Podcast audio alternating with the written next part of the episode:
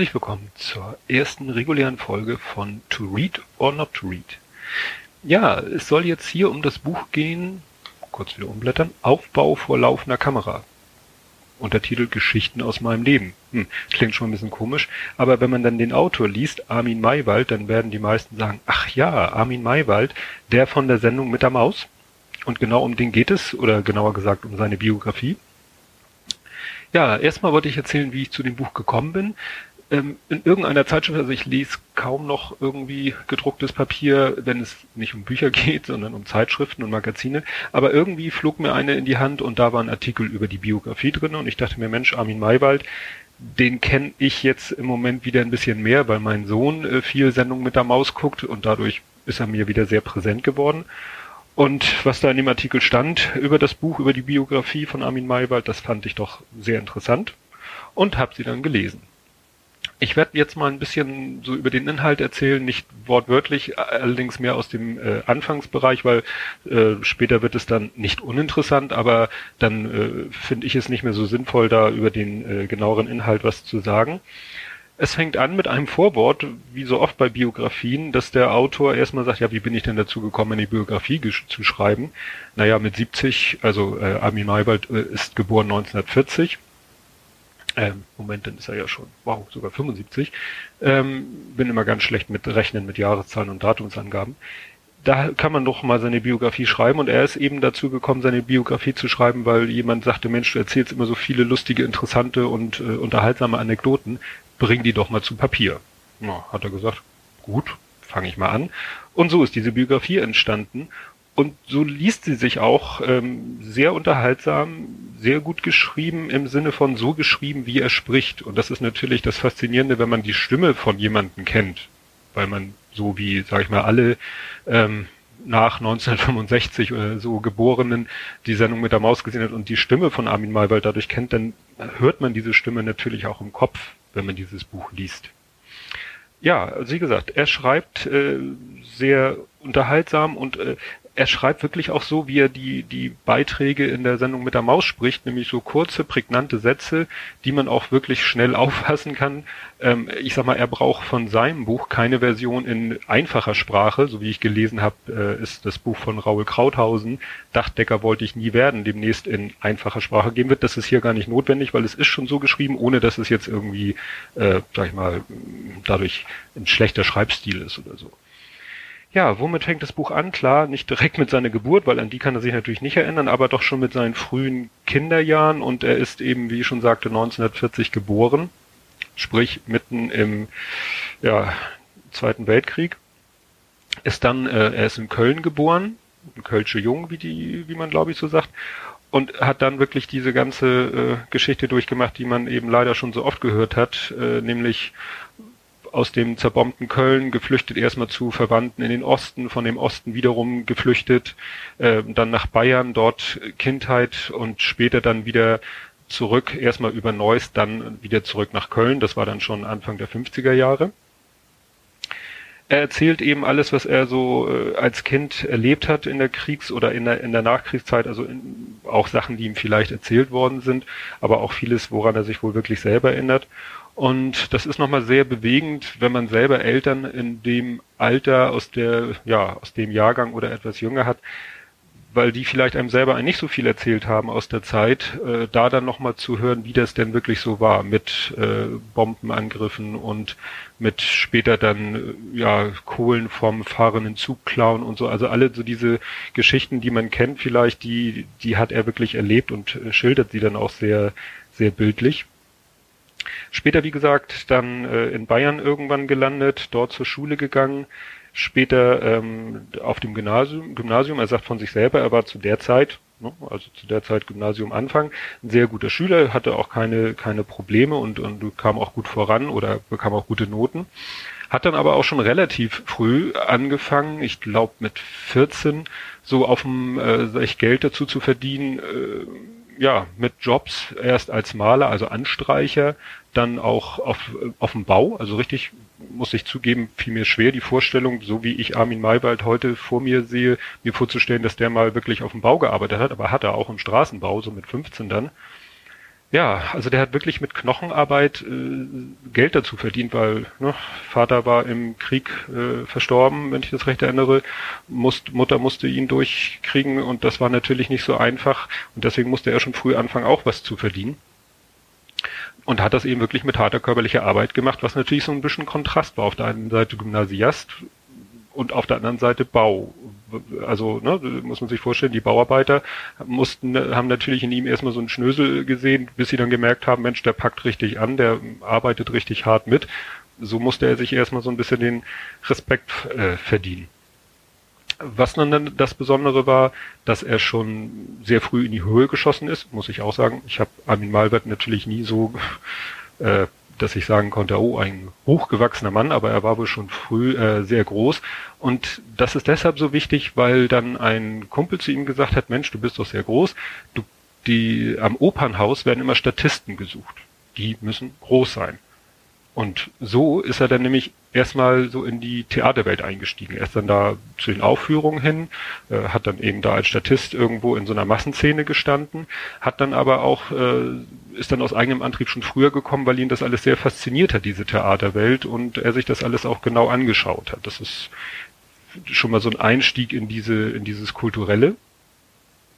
Wie er dann zum Fernsehen gekommen ist, ist dann auch ganz witzig, weil er hatte in der Schule immer eine sehr große Klappe und als, also da wurden dann auch seine schulischen Leistungen schlechter. Das geht ja leider meistens so miteinander.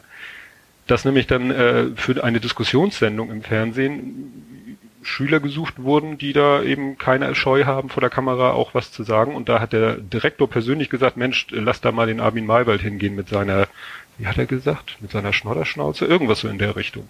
Und so ist er zum Fernsehen gekommen das war damals natürlich wirklich in den Anfängen des Fernsehens. Das war 1957, also wirklich noch in der Anfangszeit des Fernsehens. Und da gibt es ein ganz interessantes Zitat, weil es wird ja gerne so im Internet immer rumgekolportiert. Äh, das hat der mal gesagt, was ist ich, 640 Kilobyte sind für alle Zeiten genug und äh, so weiter und so fort. Und braucht kein Mensch irgendwelche neuen Erfindungen. Und hier sagt er nämlich, der damalige Rundfunkintendant Hans Hartmann hielt Fernsehen übrigens für eine Eintagsfliege. In zwei, drei Jahren würde niemand mehr darüber sprechen, meinte er, wie man sich täuschen kann. Zitat Ende. Also damals gab es auch schon solche Äußerungen. Ja, und weil ihn das Fernsehen auch sehr faszinierte, hat er dann mal gefragt, ob er irgendwie so einen Job kriegen kann, so als Kabelhilfe. Das war damals so der klassische Aushilfsjob. Aber da hieß es, nee, fang, ja, wenn du dein Studium angefangen hast, ne, wir nehmen nur Studenten.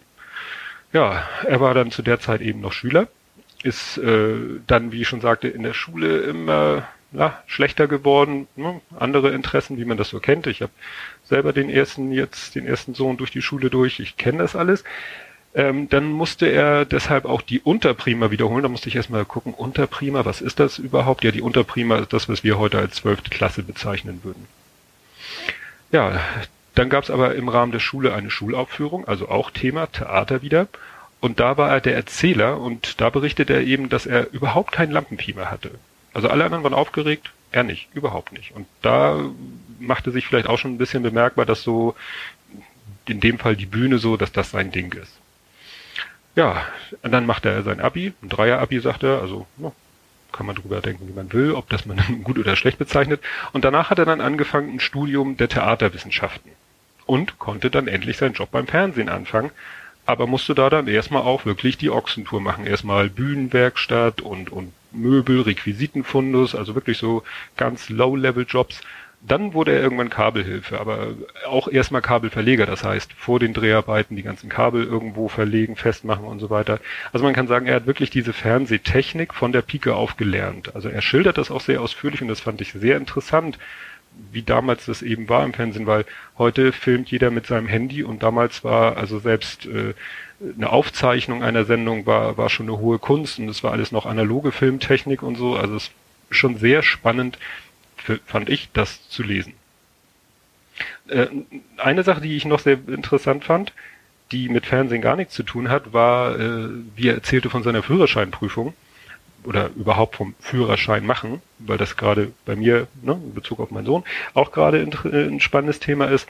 Und äh, er hat damals Führerschein gemacht, dass er zur Fahrschule gegangen ist und gefragt wurde von der Dame, die da die Anmeldung äh, gemacht hat, haben Sie denn, sind Sie denn schon mal Auto gefahren? Und dann hat er offen und ehrlich zugegeben, dass er schon sehr viel Auto gefahren ist, weil er nämlich als, auch so als weiteren Nebenjob Leuten angeboten hat, ihr Auto zu waschen und ist dann ohne Führerschein mit den Autos immer von Abholung zum Waschplatz, vom Waschplatz wieder zurückgefahren.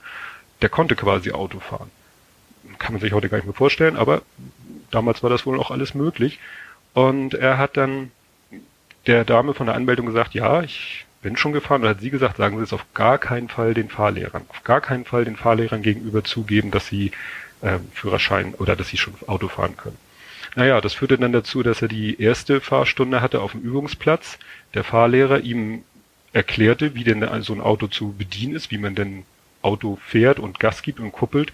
Und nachdem er dann die ersten 50 Meter gefahren ist, hat er ihn aus dem Auto geschmissen, weil er gemerkt hat, du, dass er ja schon Auto fahren kann und hat gesagt, so, hier melde dich zur nächsten Fahrstunde an. Die war dann im regulären Straßenverkehr, lief dann so ähnlich ab. Fahrlehrer wieder ihm erklärt, so hier jetzt Autofahren im Straßenverkehr und wieder ein paar Meter gefahren und er hat wieder gemerkt, ach, der kann Auto fahren und hat ihn dann zur Prüfung geschickt. Das heißt, er hat zwei abgebrochene Fahrstunden gemacht und ist dann zur Führerscheinprüfung, hat bestanden und hat den Führerschein.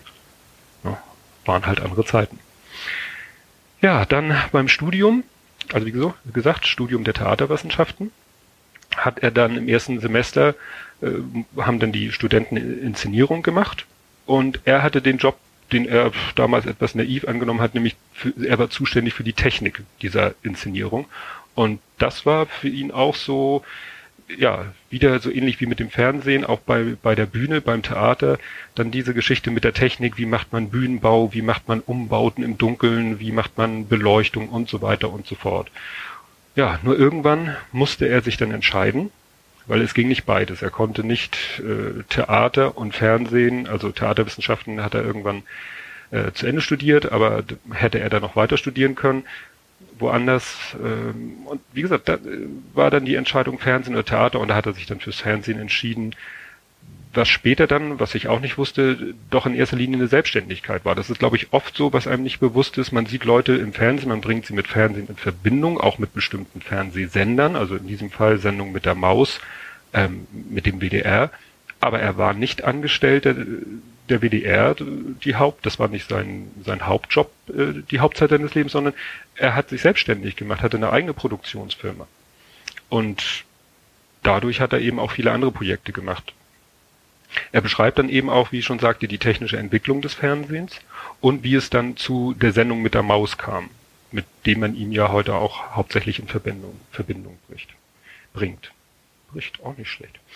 Ja, ähm, das, was ich jetzt so beschrieben habe, das ist vielleicht, weiß ich nicht, die, das erste Drittel vom Buch oder das, was ich ausführlich beschrieben habe.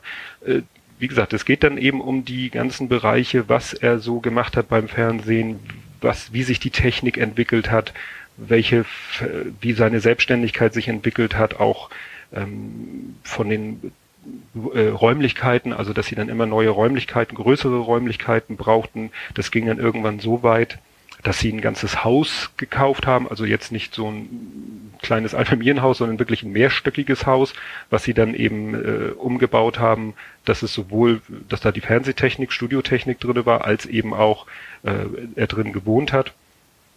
Ich fand das alles sehr, sehr spannend zu lesen.